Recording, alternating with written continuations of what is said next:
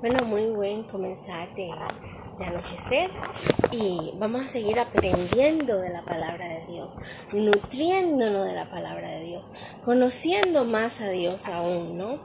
Y vamos a leer ahora en este momento una parte de devocional que continuamos y se titula Tu nombre es distinto al mío. Y dice así, como mencionamos al comienzo, hay nombres que tienen autoridad Pedro tenía el título de pescador, por lo que tenía autoridad en temas de concernientes a la pesca. No me extrañaría que otros pescadores más jóvenes le pidieran consejos o que, cuando Pedro pronosticaba si habría una buena pesca o no, se tomara con mucha consideración su opinión. En una ocasión, la experimentado Pedro el experimentado Pedro tuvo un mal día de pesca. Veamos cómo nos cuenta Lucas esa experiencia. Cuando terminó de hablar, dijo a Simón, Bogá mar adentro y echad vuestras redes para pescar. Respondiendo Simón le dijo, Maestro, toda la noche hemos estado trabajando y nada hemos pescado, pero en tu palabra echaré la red. Cuando lo hicieron, recogieron tal cantidad de peces que su red se rompía. Entonces hicieron señas a los compañeros que estaban en la otra barca para que acudieran a ayudarlos. Ellos vinieron y llenaron ambas barcas, de tal manera que se hundían. Viendo esto, Simón Pedro cayó de rodillas ante Jesús, diciendo Apártate de mí, Señor, porque soy hombre pecador, por la pesca que habían hecho. El temor se había apoderado de él y de, todos los que estaban con él. En esta historia me saltan a la vista dos elementos que no podemos dejar escapar. El primero de ellos es la declaración que hace Pedro después de haberlo intentado todo sin resultado. Pero en tu palabra echaré la red. Qué afortunados somos cuando entendemos que sobre nuestro nombre, sobre nuestras habilidades y experiencias, hay un nombre sobre todos los nombres. El nombre de Pedro era pescador, pero esta vez no se trataría de sus habilidades o de su nombre, sino del nombre de Jesús, y por su palabra echaría la red. Miren qué interesante, voy a hacer una pausa aquí, que Pedro era un pescador y estaba señalado como pescador, pero él creía en Jesús y dijo, en su palabra echaría la red. Y en la palabra de Jesús echaría la red. ¿Cuánto creemos en Jesús? ¿Cuánto creemos en Dios Todopoderoso que en la palabra de ellos podemos decir gloria a Dios cada vez que necesitamos hacer algo, cada vez que deseamos algo y decir, en tu palabra, Señor, puedo recuperar mi concentración, en tu palabra, Señor, puedo estar leyendo este devocional hoy. So, ¿Cuántos no creemos en eso? ¿Y a cuántos no se nos han hecho milagros y podemos decir, esto es un milagro de Dios, lo que creemos en Él? Yo sé que quizás tú has intentado muchas veces abandonar hábitos que te dañan, pecados que te dominan o ataduras que te atormentan.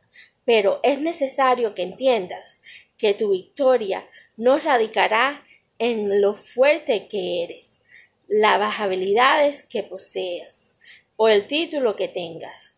La victoria de los hijos de Dios se basa en entender y creer en el poder que hay en el nombre de Jesús por sobre cualquier poder espiritual, tentación o debilidad.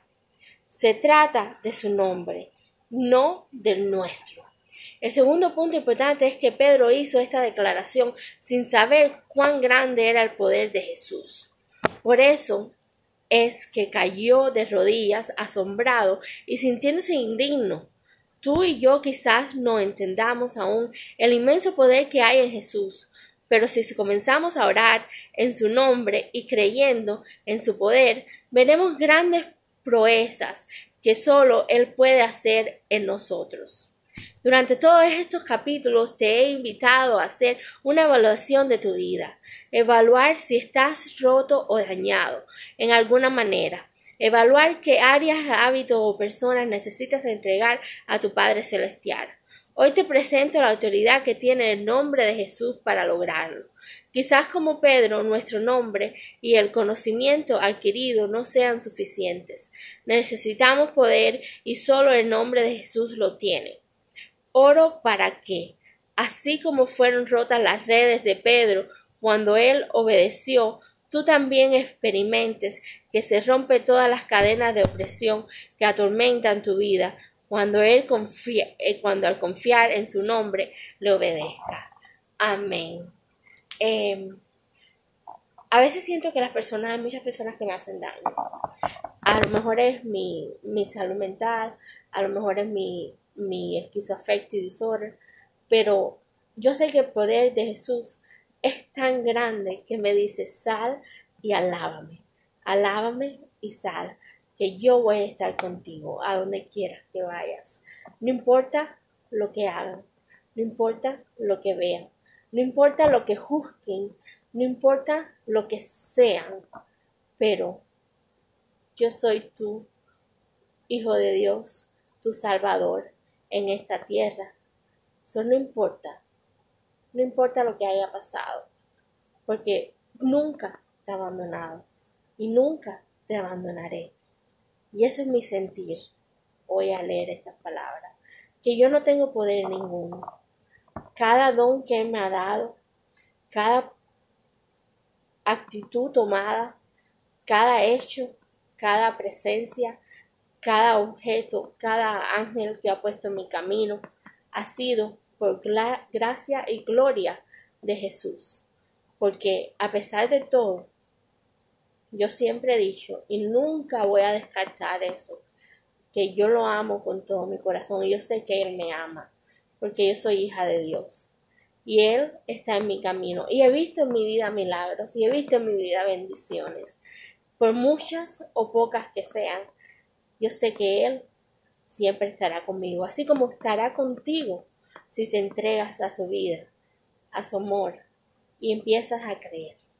Y empiezas desde hoy a comenzar una vida entregada en el nombre de Dios. Qué lindas palabras de, nuestro Señor Jesucristo. Y por la noche vamos a terminar el devocionar y, a leer algunos versículos bíblicos. Y con esto quiero decirle que tengan una cena bonita, que Dios los acompañe, que cenen de maravilla, que puedan cenar no lo que tengan, sino lo que les gusta mucho. Y los que no tienen lo que les gusta, Dios los bendice con una cena que lo, con lo que necesitan. Así que ten fe, esperanza, optimismo, que siempre Dios va a proveer para ti algo de comer. Porque siempre hay un vecino, hay una hermana, hay un tío, hay un buen samaritano que te va a ayudar. En nombre de Jesús, amén. Y que ojalá a, nadie en este mundo le falte un plato de comida. eso es algo tan necesario, tan necesario para nosotros y tan humano. Y la tierra es gratis gratis todo lo que produce, porque Dios no nos dio a nosotros como regalo. Y se ha convertido en algo de valor desde los principios que nos creó, desde la guerra de Israel y los filisteos, se ha convertido en de los principios de, del Pentateuco en guerra por querer tener un pedazo de tierra, por querer tener más animales que el otro, porque tener hambruna y eh, las otras personas tener lo demás. Pero si crees en Dios, en la gloria de Dios, nunca te faltará nada. Un beso, lo quiero y que puedan cenar tranquilos.